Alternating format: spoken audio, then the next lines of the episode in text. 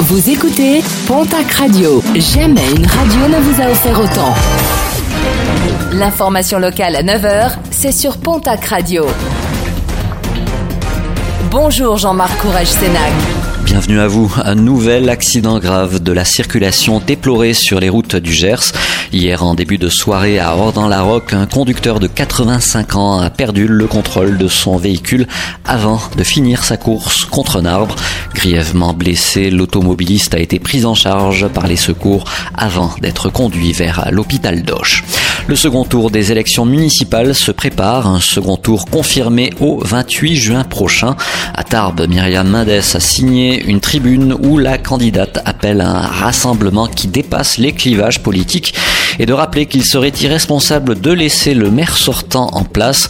Sur les réseaux sociaux, les échanges se sont multipliés hier suite à cette tribune, notamment des partisans du maire actuel Gérard Trémège, rappelant notamment que Myriam Mendes était opposée à toute forme de rassemblement en début de campagne. Les grottes de Gargas et Nesploria ont rouvert leurs portes depuis euh, jeudi dernier. L'organisation de la visite des grottes et du centre d'interprétation ont nécessité quelques pour rendre possible la réouverture. Les visites sont notamment limitées à 9 personnes contre 24 ultérieurement.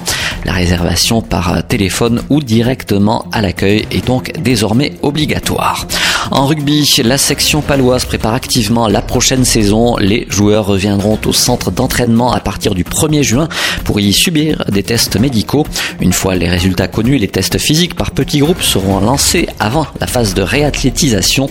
La préparation physique d'intersaison débutera début juillet. Toujours en rugby, mais en Pro D2 cette fois-ci, trois nouvelles recrues ont été annoncées hier au Stade Montois.